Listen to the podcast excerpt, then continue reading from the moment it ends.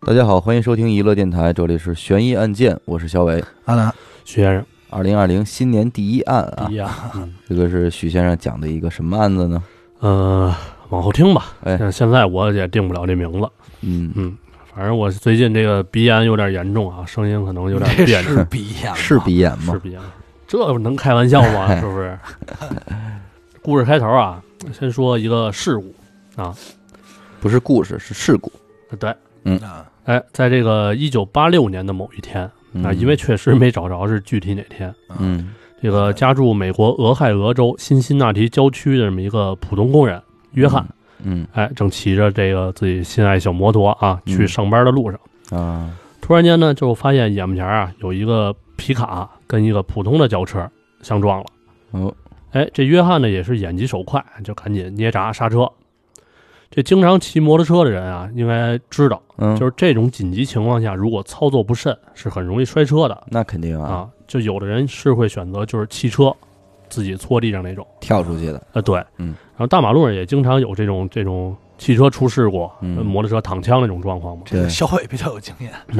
对对对，嗯，然后这次呢，约翰也是不例外， 就是躺枪了，摔车了嘛。嗯但是他这次摔的啊就比较严重嗯啊，身上大面积淤青不说，头部也是受了重伤，嗯，然后就躺在病床上，基本上就算是瘫了，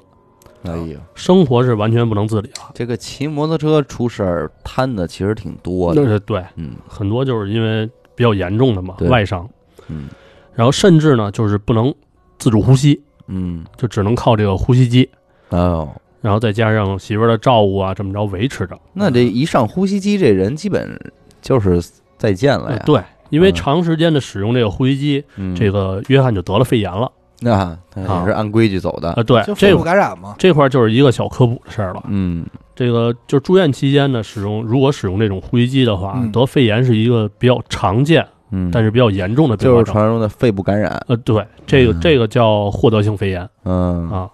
然后形成原因不好说啊，其实我就们是那会儿还跟阿达不是探讨过这事儿吗？对因为这这个去年年底这一段时间，家里边都有老人住院，对嗯对吧？你住院的时候，好像呃，如果病情稍微严重的话，就是插管儿，对，呃除对，除了你的尿管要插以外，还有一个就是鼻饲，嗯气这管个儿这个胃管，胃管儿胃管对吧？它如果给你导流嘛，嗯，吃这东西你吃不了东西，给对你对打对流食。对，没错儿，而通常一插完这个这个鼻饲这管儿，嗯，就特容易出现这个肺部感染。对，因为有的时候消毒过程不严谨啊，或者嗯周围环境这些因素影对响的。完肺部感染之后，紧接着可能这人就就要下病危了，就下病危了，嗯然后紧接着就去世。所以好像这一个，就整个这东西它特别显然，那是一套一气呵成的一个，呃对，就是一直有一种错觉，就感觉好像是。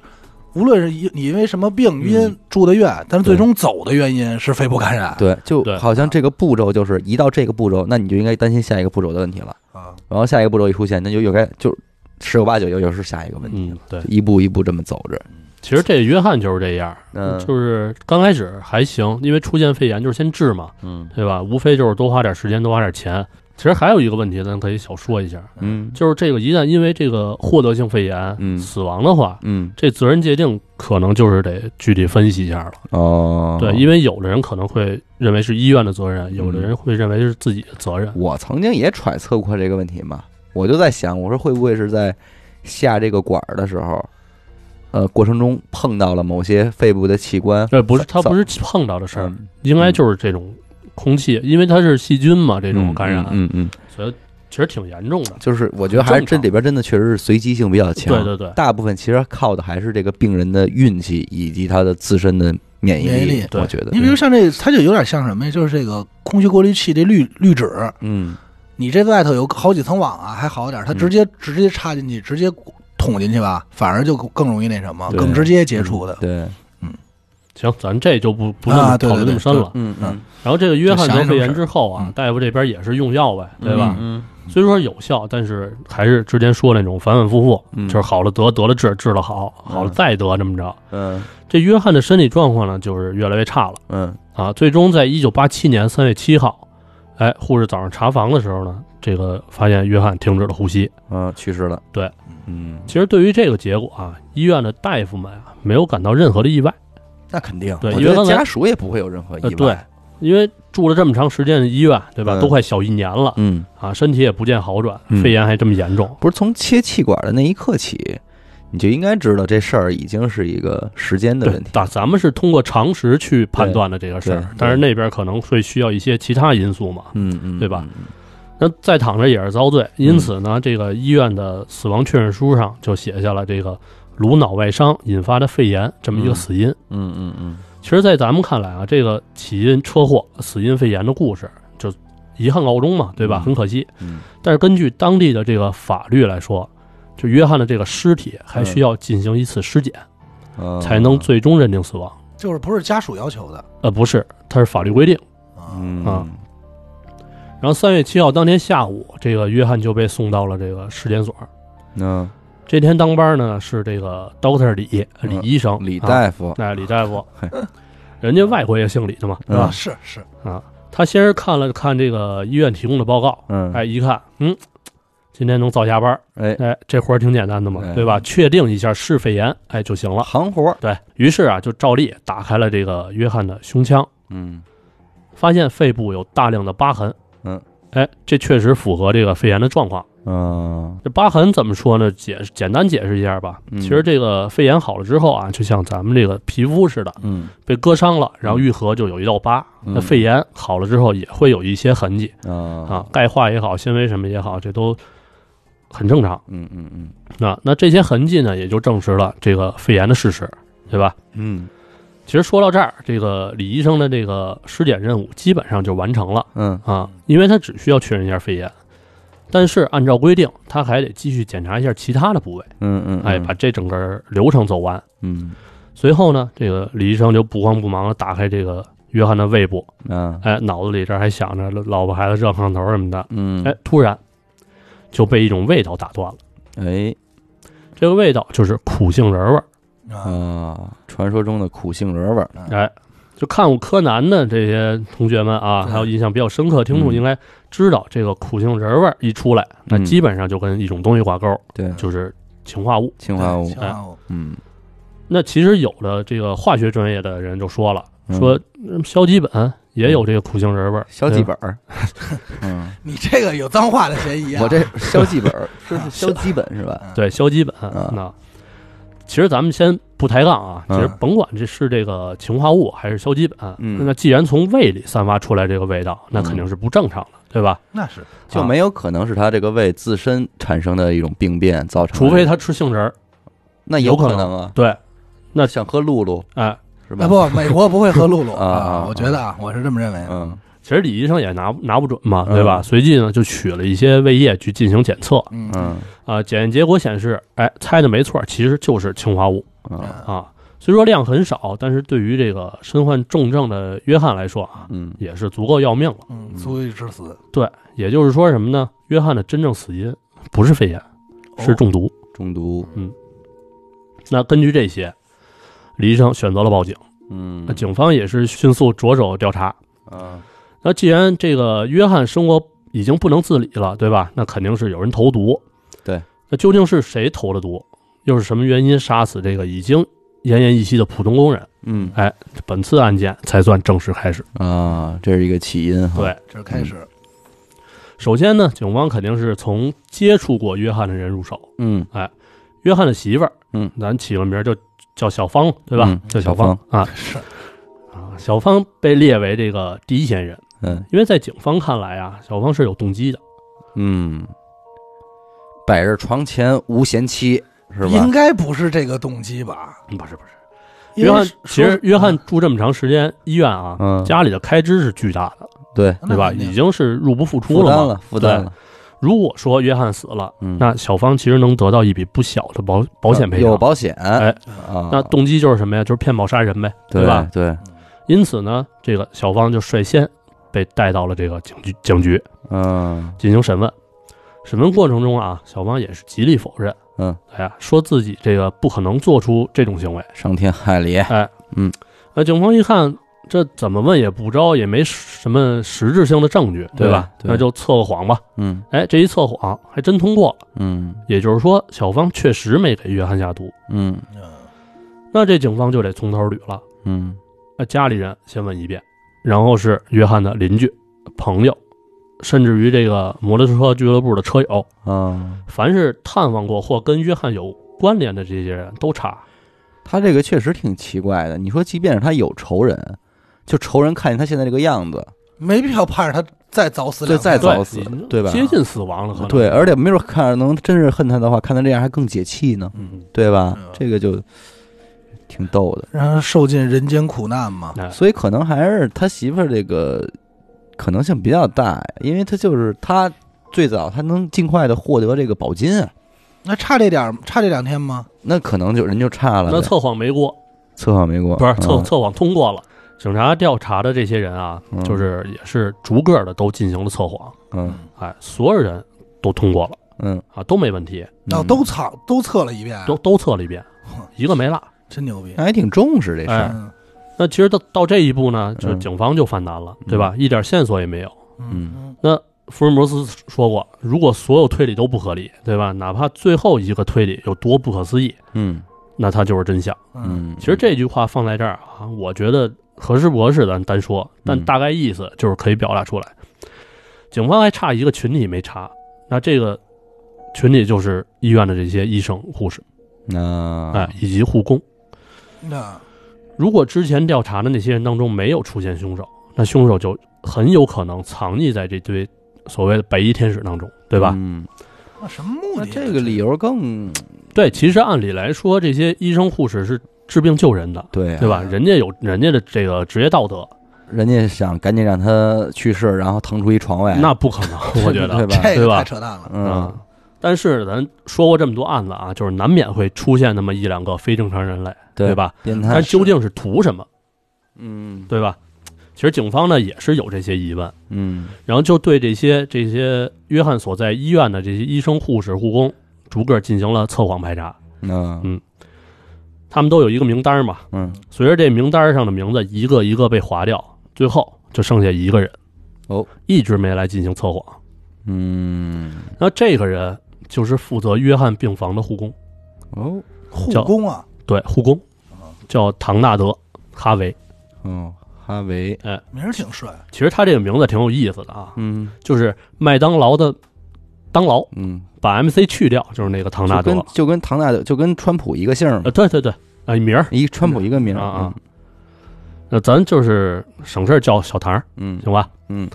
这这小唐儿啊，呃，不知道是不是提前得的信儿哈、嗯就大规模测谎那天，他请病假给躲开了。嗯，哦，那肯定是提前得到信儿了。那警察这边呢是没着急逮捕，嗯因为需要先搜一些线索，嗯，就询问了这个小唐的一些同事，从同事口中得知，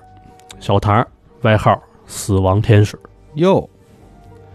有点混号还，这是怎么来的？贺号哎了还？”，哎为什么？呢？因为医院的患者死亡的时候，嗯他基本都在。啊，哎就这人丧，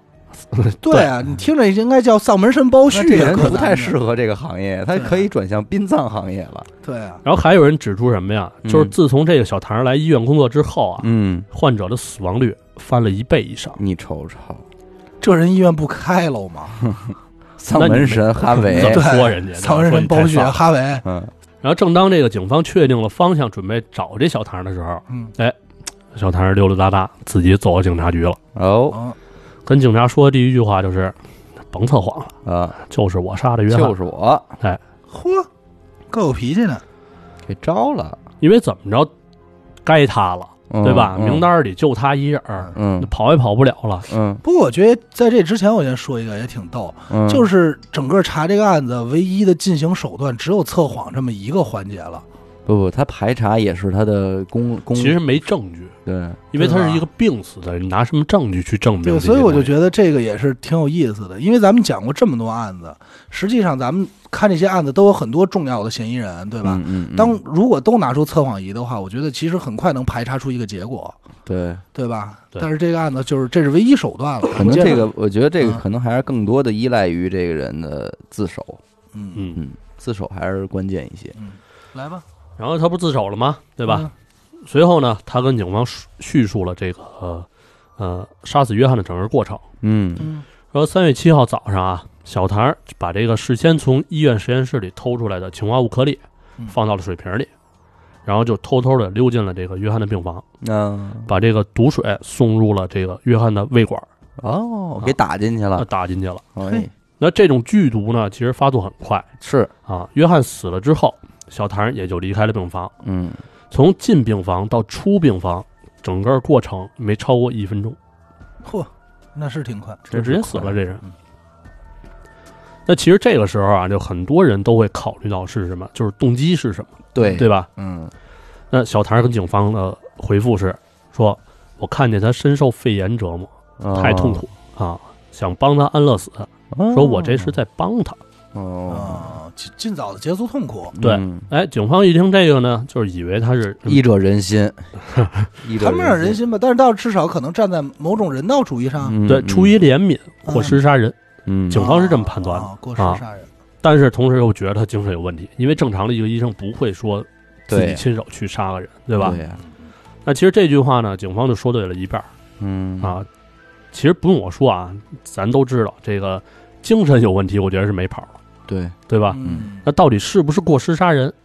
咱往下看，嗯这小唐承认自己杀人了，怎么着也得定罪吧，对吧？那肯定那定罪的依据呢，咱说过很多遍了，嗯就是证据。证据，哎嗯警方决定呢，先上家里看看有没有剩余的这个氰化物，嗯，好作为证物嘛，嗯，对吧？嗯，到家一翻呢，好家伙，不光是氰化物、有点收获，砒霜、嚯老鼠药、嗯，哎呦，农药嗯各类毒药加起来多达十五公斤，还都用的都是这些挺民俗的哈，这是一不个，民俗，其实不民俗，这是一科耗子学药、家，农药嘛什么的都是，反正有偷来的，有买的，可能是。嗯啊嗯砒，霜什么的，这化学老师啊，这是嗯然后这些东西的发现，让警方认识到自己刚才后半句那个错误，嗯，就是他不是过失杀人，嗯，而是另有目的。啊那就赶紧审讯呗，对对？吧？什么啊审的时候呢，警方根据这个“死亡天使”的这个称号啊，嗯合理的怀疑小唐杀了不止这一个人，嗯，啊对吧？因为肯定是有，为什么来这号啊？对，不是关键死这个死亡率增加嘛？嗯，虽然小唐不愿意开口，但是后来根据这个警方的调查呢，能确定的是，医院里可疑死亡案例至少十几起都是小唐一手操办的。那说明之前的这些个尸检的人员有工作上的失职啊，不是，很可能之前不需要尸检，不是不是不需要，是很就比如说毒嗯死任何的，他情况们都觉会得需要尸检的，对他们觉得可能没什么问题，一看没嗯有味儿，对吧？这次拿是闻见味儿，拿我们自家来说嗯，当年我奶奶去世，嗯？嗯，由于也是没在家里嗯啊，在家里走的，嗯，所以呢，而且走的很突然，就是她无疾而终嘛嗯，睡一觉就去世了。嗯那这个时候，我们家里人做的是打了这个幺二零嗯还是九九九啊，反正是来就一样了啊，救护车来了嗯。爸问了一下老太太这个，呃，有什么毛病没有啊？有人说我们这没毛病，嗯哎挺正常啊，的。什么病都没有，我说这什么病都没有。呃，说了平时就是老头老太太跟保姆住这儿，儿子不跟着一块儿住，但是就住旁边，每天来什么的。你这家里情况一说，爸，这开车这个主要这人就跟底下就说说那那个说本家别在意啊，嗯说去看看老太太身上有没有外伤什么的。嗯，这就是人家的一个简单的尸检过程，哦非常基本的，就是说，判断过虽然程这老太太也九十多了，嗯，但是你这个东西我不们就不得能落，这哎，我们就得履行我们的一个职责，先看看老太太身上有没有什么外伤嗯啊，有没有什么呃不太对的地儿，对对对万一还是什么保姆什么的，哎是吧？哎，检查一遍之后这情况，说行，然后这个时候是跟我上楼道里抽烟的时候说，说你那也别往心里去，说我还跟你说，也就是老太太岁数大了，嗯九十多了，要不然就是您家现在这个去世这种情况嗯啊，如果这个人稍微年轻一点儿，比方说五十岁以内。嗯，嗯他是以这样一个方式跟家去世的。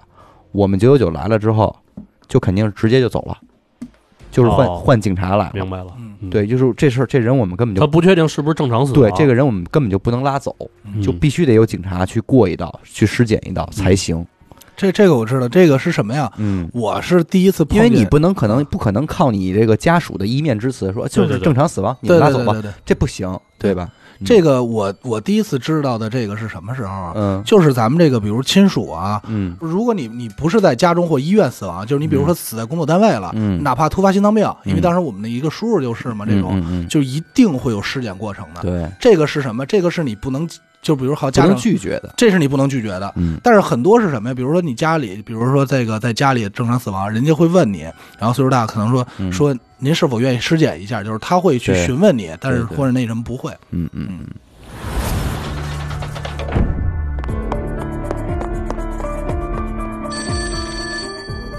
喂，是神探阿乐吗？是我，什么案件？没有案件。再见，哎，别别别，我是想听您给我讲几个案件。这种事情不要找我，去听娱乐电台，那我怎么才能加入组织？关注微信公众号“娱乐 FM”，加入微信听众群，那里有你想要的。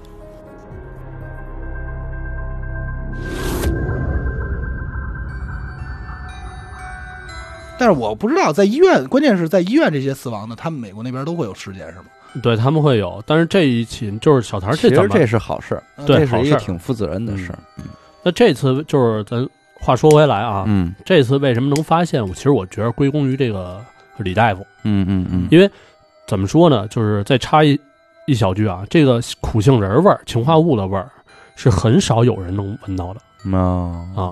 啊，这就得是是特敏感的才呃，行。对，因为嗯大量的氰化物的味儿是大概有百分之四十人能闻见，嗯，然后少量轻微的是有只有百分之十五的人才能闻见。嘿，啊啊，还不像不像柯南里演的那个扒拉脑袋就是一个，对你说闻不是所有人所都有人闻见了，都闻见对啊所以李大夫还是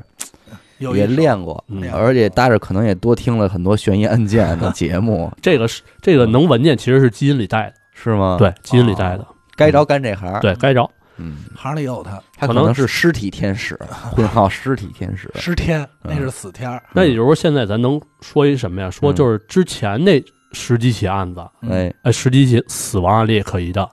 没被发现小是小唐干的，那有可能就是，比如说投毒是氰化物，没被这个法医尸检人员闻见，嗯，对吧？就给错过去了，划过去了。嗯，那可能就真的数不胜数了，嗯、对。对吗？然后警方呢就把这些调查结果呀通报给了这个负责小唐的这个法院指定的律师嗯啊，告诉他了，这个人呢叫阿伦。啊，阿伦看到这些也是惊了，对吧？因为十多起嘛，嗯，心说那这我操大案子呀！答案啊，嗯随后在讨论案情的时候啊，阿伦就问这小唐，嗯说你究竟杀了多少人？嗯，你必须如实告诉我，透个底儿，哎嗯，否则我没法帮你。那嗯是那这句话一出，其实很多人也会纳闷儿，嗯，说这还怎么帮啊？嗯对吧？嗯嗯死刑呗，对呀，杀一个人是死啊，或者无期，对吧？嗯再或者精神病关起来，嗯那这都十几起了，那嗯，很严重了，对吧？嗯？还怎么可能不被判死刑呢？嗯对那别着急，咱们这个阿伦自有他的办法。嗯，哎，小唐一听阿伦这么说，那得看来有火儿，对吧嗯？那就实话实说嗯啊，伸头是一刀，缩头也是一刀，那对可还不如说出来痛快。嗯，随后呢，就跟阿伦说了一个数字，七十。嚯，我七十，牛逼！这阿伦可能也是这反应啊，嗯啊，我估计是他就是不会说中文啊。对，不会说我操，嗯，嗯，这七十啊，也只是这个小唐印象当中的。那具嗯体是以多少定罪？那看后边这个阿伦是怎么履行他的工作职职责了，对吧？七十太狠了，说如果说他就是五天杀一个人的话，他就是一年杀七十人的话，就是五天杀一个人。对，而且不见得是一起一个。嗯，啊，可能今儿一溜达弄死仨这种。，对，后边呢，啊就不得不说啊，这阿伦还是真不错，嗯，人家是真的这个以当事人的利益优先，嗯对吧？？这是一个律师的职责嘛。嗯，嗯，明白。嗯，虽说可能会背负骂名，但是他做到了尽职尽责，嗯，对？吧？那怎么回事儿呢？这个阿伦啊和这个当地这个检察官之间达成了一种认罪协议，认罪协议，，对，就是说，如果免除死刑的话，嗯，那嗯小嗯唐就可以承认所有谋杀罪名，并且接受无期徒刑。哦，其实这一协议在我看来是有争议的，对吧？嗯嗯咱们都都觉得有争议，很多人都不愿意让他无期，嗯，对吧？这样他能活着。嗯那对于这这么一个怎么说呢，就是恶魔来说吧，对吧？反而死了是更大快人心的嗯，对啊。众望所归嘛。对，那至于检察官为什么要这样做，我反正我想过一个想法，但是我可能描述不太清楚，咱一会儿后边说吧。嗯啊然后最终在法庭上啊，这个小唐被判定了三十七项谋杀罪名成立哇，就是有证据、间接证据这些。找着证据的是三十七个人，那这老底肯定是坐穿了。那对吧那肯定。行，那现在咱们回过头来，回简单回顾一下这小唐的人生啊。嗯嗯呃，一九五二年出生在俄亥俄州，嗯四岁的时候就遭到了这个邻居和另外一个男人的性侵，哦，他是一男的男的，男的遭遇性侵，对嗯，鸡奸，啊，期间是恋不是童买癖馒嘛，买馒头去了， 嗯，那咱不清楚嗯。他们可能也不买的好吃，披萨，嗯可能也不好吃馒头。嗯，其实咱们说过很多，就是嗯国外的案子都是有一这么一个程序的，嗯，对吧？我觉得这么嗯对是改变人心理啊，包括其他一些轨迹的一个东西对，啊。然后高中的时候呢，觉得学校无聊，哎，就选择退学了。嗯后来通过自学呢，又考取了这个 GED，就是相当于高中毕业的这么一个文凭。嗯然后一九七零年的时候，失业的小唐在这个一个医院啊，一家医院照顾爷爷的时候，跟医院混熟了，嗯，就被问说愿不愿意在这个医院工作呀，对嘿，吧？哎，就这么着，他被安排了一个护工的工作。嗯啊其实普通人眼中啊，这个工作确实挺普通的，对吧？对啊嗯就是照顾人，对吧？？但是呢，在小唐心中，他的工作职责分发药物，这个插拔导管儿，他怎么还能有这种级别的工作？可能就这是个在跟国外国跟咱情真是不一不一样样，。哎对对和咱嗯跟咱们这儿肯他这定不一已经样。有一有一定护士的这个，因为因为我还特意去查了一下这种他们的职责，嗯，他们的护工其实应该是叫这个护士助理，啊护士的助理，呃对，哦，就是帮护士分担一些这个杂活儿。嗯，哎说一题外话啊，嗯就是我曾经问过祥子，嗯，然后他跟我说说中国的护士嗯是最牛逼的护是士啊，啊，就因为中国护士能当半个医生用，对他能给你打针，他能嗯给你就是甚至呢，根据你的这个症状就给你断病了，对对对对嗯，但是国外的护士是没有这么大权力的，对，他们主要基本上就是一人拿把拿刀，然后啊这个其实不牵扯权利，其实嗯中国的护士也没有这个权利，嗯但是就是说，人太多嘛。如果换着从来经验或者说有这份心上来讲，嗯，对，对吧？能帮就帮哎能这能种。嗯干的就干了，那刚才说了，小唐心里啊，觉得这个分发药物、插拔导管儿这些工作，嗯在他看来，他认为他具有对一个人的生命的控制权。哦，那某种程度上也确实那是，种上帝视角。嗯上帝视角的那种感觉哎出现了哈，那短时间里呢，他的心境就开始发生改变了。嗯啊，感觉权力到了，哎，对手里攥攥着生杀大权了嗯啊！嗯其实要我说啊，没别的事儿什么的，他心里怎么想是他的事儿，嗯对吧？自我，感觉良好就得了。嗯但是呢，这个有因必有果。那这起因是什么？挺逗的。哦这小唐工作两周后的一天啊，嗯就是一个有一个照顾一个半身不遂的老爷子，嗯，不知道什么原因，这老爷子呢就把这屎嘿，蹭在这个小唐脸上了。喂，这一下子就激怒小唐了。嘿，作为回报，他用一个塑料袋儿还有一个枕头，让这老爷子窒息死亡。那那这这属于谋杀了，哎这比下毒这跟下毒完全不一样了，这是第一起谋杀，他经手的。嗯，但是由于岁数大，也没什么人怀疑。开蒙了，哎开蒙了，而且你想尸检也查不出来啊，嗯本身身体状态就不好，对吧？嗯嗯而且不遂用他的话来说是什么呢？就是说枕头会有痕迹，但是用塑料袋儿窒息是没痕迹的。这怎么讲啊？套头呗，套头空气，却就是呼吸衰竭那种状况，可能本是身他就呼吸衰竭，然后你再让他更呼吸困难，嗯，然后渐渐的他不就憋死了吗？对。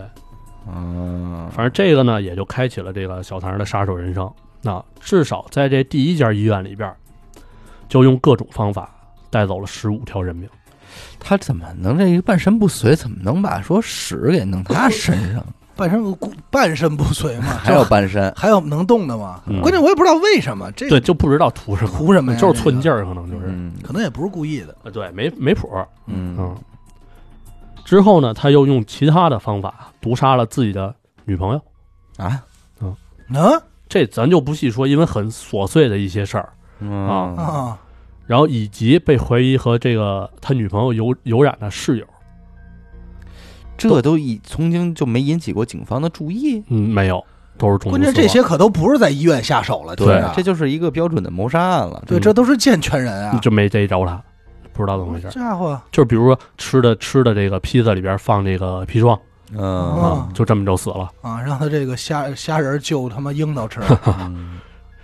然后还有啊，甚至于是他室友的这个父亲嗯过来找室友的时候，也被他毒死了，嚯，我就几乎就是无差别了，我感觉。无差别作啊案，确实是，疯了，然后十七年的时间里边啊，嗯一九七零年到八七年嘛，嗯，过手的生命就是他说的七十七十多，应该是。嗯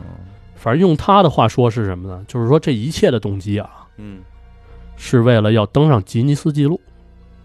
成为世界上杀人最多的人。有颗进取心，不是。 我就等会儿吧，我操！我想问你，就是吉尼斯有这方面记录吗？其实我估计是个记录，应该都会有，但是他这个远远不够，是吗？因为你这么想，啊就是说，呃，杀人看怎么杀了，谋杀最多的记录，我估计也不是他。你像开膛手杰克多少，嗯对？吧？你像龙志民多少？啊也是，对龙吧志民在咱论呢，还有龙志民这种人，龙志民查出来是四十八嘛，但是开膛手杰克好像没有那么多，呃，反正也是大几十，嗯没有吧？十几起吧，我记得是啊。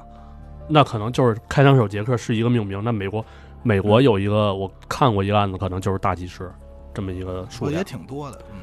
这个这个东西咱没法去定论。如果要按纯杀人的话，那你打个仗杀多少人，对吧？啊对对对对对对还有那些个在监狱里边执行，嗯死刑的刽子这些手刽子手啊，对，反正咱听他说这话啊，觉得挺挺操蛋的。嗯，对吧？嗯那不光是这样啊，就是零三年在面对采访的时候，他依然没变哦，啊。他说：“这个如果我有机会出去，那我肯定不是个年轻人了。”嗯那是，那时候呢，我仍然不确定我自己会不会继续杀人，嗯，毕竟我还是想扩大现有的记录。那他要这么说的话，那这个法官是不可能让他出来的了。能确定的是，你永远不可能出来对呀、啊！这就是这就是病态啊，纯病态。很没辙，啊这样，反正最后吧，咱说点讽刺的啊。嗯，这个二零一七年三月二十八号，哎呀，啊挺近，这小唐呢给圈成了老唐了嗯啊，六十四岁的高龄啊，嗯，混蛋了一辈子的他，最终在监狱里边被另一个比他还混的人打死了嘿，比他还混的人，啊。魂中自有魂中哦中啊，一魂更比一魂高。对，其实有的人就说，就针对于最后这结果，挺说挺逗的，就是说嗯这一个靠小聪明，嗯，这个用尽各种办法把生命不当一回事儿的人啊，嗯被另一个同样不把生命当一回事儿的人，以最简单、最粗暴的方式给弄死了，嗯，挺讽刺的。其实，确实是，嗯。那现在咱回过头就说说刚才检察官为什么要选择这个达成这协议，对嗯达成这个认罪协议，在我可能我觉得就是说，呃，法官是想给这个就是被小唐杀死的，嗯但是没查出来的人嗯一个翻身的机会。哦，一个知道自己死因的真正对啊原因的冤，死的人，这种嗯知道自己怎么死啊的，嗯有，道理，有嗯一定道理。然后刚才他说这个，我就想想，就是一想到一个问题啊，就是他最早的这个杀人动机，嗯咱先不说他击奸啊，就是他第一次杀人，就是抹屎这个事儿，嗯，就是我这是我的揣测揣测啊他，是被击剑，呃，是我知道啊啊啊，我就说我我的揣测啊，然后我就在想到一个问题，就是说，呃，地位问题，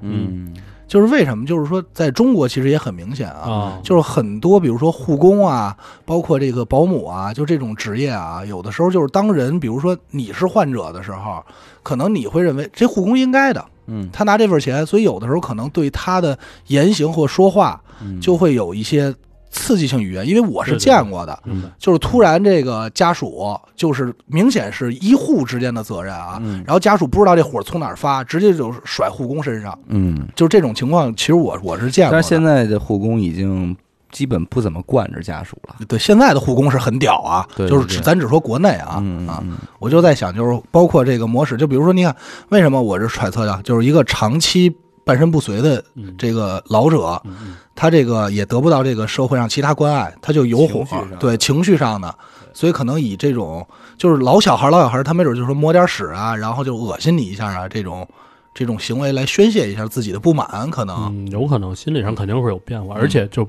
怎么说，就是呃，可能美国人对自己尊严这方面可能看得比较重。嗯我这样的，你去照顾我，我觉得没有尊因为严嗯他们啊。老强调平等嘛，对，对吧？不是，再一个就是你，其实你通过这事儿，你看现在就是国内的这些保姆这些事件，对、嗯，嗯打老人，对，对，孩对子，就是某种程度上说，这这个保姆嗯该死，嗯，混确实混，对，但是如果追溯原因的话，往往都是什么这个老人哪天激着他了，嗯，或者是说过一些行为刺激的过程，就是因为可能这个这个老人对于这个保姆来说没有任何血缘关系，对也没有任何情感上的对东西，就是我凭我凭什么这么去对，伺候你，就为这点钱吗？嗯，那那反正我觉得这点钱不够，所以我就欺负欺负你什么的，就是没错儿，而且像这个就是，比如说啊，就是嗯我这说、说一个是是真事儿啊，就我们家里嗯现在我奶奶这个情况，嗯，找保姆就不是特别好找，嗯因为什么？因为一般保姆愿意照顾老人可以，就是做饭、洗衣服、嗯简扫单地活，儿呗，对。但是像我奶奶这种生，就是等于说就是现在基本生活不太能自理了，就是生活不能自理，不能嗯下床的，嗯要拉屎就是擦屎擦尿的这种，包括深度伺候这个，深度伺候，包括很多保姆是不愿意去陪床，在医院去当护工兼职的，是不愿意对的，那是两回事儿，对，两回事儿。嗯，嗯。所以我就在想，会不会有这个？然后包括小时候期间，也可能就是地位上的感觉有身体不平等啊，或者嗯这种会不会有啊？这咱不清楚。要是护工现在都是你这个双薪，节假日双薪对没，错嗯三薪你得给给人家，然后各方面的，我管什么我不管什么对，呃，我没事儿还得给你念念烟儿，我这也没法没工夫吃饭对啊，那几点我吃饭去呀嗯？然后就等着你那句话啊，那我明儿给你带点饭啊，那行那行嗯行，对。然后刚开始就是先是抱怨，你一说这话他乐了，哎，他就乐了，对就就还其实挺简单的，你要挺简简单单的嗯也是挺简单的，然后说哎我这饭怎么吃啊？啊说那嗯得了，您跟老人一块儿刷这卡吧啊，嗯他乐了。啊，他就啊那行那吧行那行吧嗯需求不高倒是，嗯。都是省那点钱，挣多挣点嘛，对哎，也其实能这理都解。是不嗯是你，他这个是这样，你要是说，因为你给他这个钱里边是不含饭钱的，对你给他工资嗯，而且理论上他的他的这个饭就是他自己吃，那逻辑上应你该知道吧？对，你要说行，你就跟他玩这合同嗯，你就饭你自己吃，你别跟我来这套嗯，人家就真敢中午一出去就一个钟头，哎，不回来？我就休息时间我吃我饭休时息间我得吃饭去嗯。你你对吧啊嗯？你说你不让我跟老人吃，那我这边吃我得排队呀、这饭是吧？我我不能订外嗯不卖着，啊，怎么呃着，的？你你你不能跟人说你怎么不订外卖扯？皮外卖的事儿外去外卖贵呀、对对，我宁可我走二里地，我吃饭去，我不能跟你这儿那什么。嗯没错，你你说你给不给人家嗯？我可真见着过，啊那护工就不在，这老太太要撒尿嗯，就忍着，就着急，嗯就自个儿就往往炕下边走。那那老人他也糊涂了，嗯他你你跟他说哎你别动，你这儿打着点滴呢嗯，他不愣走嗯管，他就愣往下去了，就而且我还告诉你啊，边上边上病床的护工啊，嗯不会搭理把手，人不管，人真不管，人对人家讲话，我搀你，你摔了算谁的呀？哎，嗯人家就赶紧就是给这个该管你这护工打嗯电打话电，话，我哎这就算不错了，这就算我管好你的帮你找找你家这人，或者问问护士，这就算好的，对。 也挺狠的。要不然这也是一个他妈的，哎，就挺挺令人唏嘘的这么一个场面吧。对就是说，咱说这点儿，刚才说这些，我觉得都是什么，比如说生理上需求啊，可能是这种。但我觉得这个就这个案子，这小唐儿来说，嗯我觉得可能是心理上的占的因素比较多。哦，对，还有一点就是为什么没有直接带他做精神检查呢？嗯，做了，做了就是当时医院里这些人啊，啊，不想让他因为这个无罪，啊，哦明白吧就是觉得他就是一个杀人犯，他就该那检查结果是他是否有这方面倾向呢？没有。也确实是一正常人。这话他自己所说的话，包括如果是一精神病，对吧？咱怎么去嗯分析？嗯家里会备那么些毒药吗？嗯。但是 我我就觉得，就是因为家里备了这些毒药和这些行为，才像精神病。其实这个医院的人应该也挺恨他的，嗯，对吧？就是你给这个医院无形中造成了很多的损失啊，损就是失，名就誉，以后尤其可是名誉能上以后的可能很多病人就不愿意来你这儿瞧病了。对，这这医都院是我不知道什么原因，我来这儿就死，来这儿就死。对啊对对吧防率升高，这个反正也是令人唏嘘其。实这种事儿啊，呃，怎么说呢？不光是我说这一个案子，嗯，去看这个案子的时候，嗯我还同时他还会推其他的一些案子，嗯，就是也是类似于护士、嗯医生，嗯，然后这些护工嗯杀人的事儿，嗯嗯嗯，都是通过就是怎么说呢，自己所在的职位的便利嘛，即嗯职位啊之变啊，，对，然后去做一些其他的事儿，情绪上的宣泄，嗯，这事就有点他媳妇儿最终也是应该能拿到这份保险金吧，属于被谋杀的，哎对对，意是吧外，嗯，感谢您收听娱乐电台，我们的节目会在每周一周四的零点进行更新。关注微信公众号“娱乐 FM”，扫码加入微信听众群。我是小伟，安娜，徐先生。哎，我们下期再见。再见。